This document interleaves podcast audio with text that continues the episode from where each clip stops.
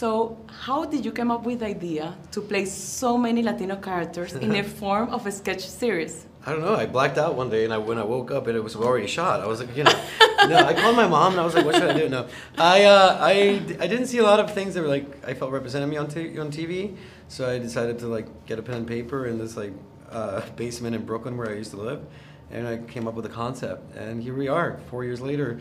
I have, I have an ocean behind me. Oh, nice. It's awesome. Look at it. Green screen. It's crazy. And from all of the stories based Uh-huh. on this sketch, what are the most common misconceptions about Latino culture? Well, for me particularly is that we can dance because I am a Oh. terrible dancer.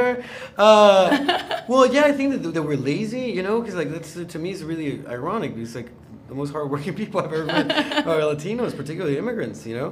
Uh, so that misconception that, that we that we're all criminals like this, these are like really poisonous misconceptions. That I, they're not what I grew up believing or what I see in my day to day life. And how Latino men are usually perceived by international women? What are some of the macho lovers, you know, really into spicy food. I can't do spicy food.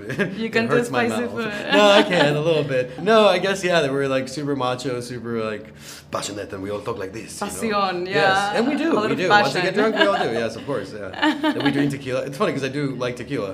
Yeah. So yeah, so I guess I'm a stereotype. Great. Oh my God, I just realized it. Okay, this is done. I reject that hypothesis. And what is it like to explain what is sex to a kid that was born in this generation? Well, I just feel like we can learn so much more from the younger generation than we all know. I mean, we're sort of like in that in between space, you know, being like millennials, where where we're you know we're the first generation that like this sort of learning the terms as we go, but like the older older generation explaining it to them could be tricky, and I find it really funny to like have a kid instruct them. So this sketch deals with so many diverse topics from like immigrants, economics, politics. How was the process of selecting the different topics? It was about striking a balance, you know, because the, the show is funny first, right? Wants to be funny first, and then we can talk about things that we, we care about. But I also thought that like having a platform, you know, having a, a television show, it would be irresponsible of, of me not to talk about things that upset me or that I find absurd, you know. Um, so yeah, we just we, me and my writers we pick the things that make us laugh the most and the ones that piss us off the most, and we just find a middle ground and shoot it. Blah, blah, blah. And what was your favorite scene to shoot? Probably that redhead girl, you know, Yeah. she's her name's Jekka and she's like fabulous and she's just drunk all the time. She's like, hey, bitch. I think I'm a good redhead too. I should consider dyeing my hair. And can you give us some insight about what was the behind the scene?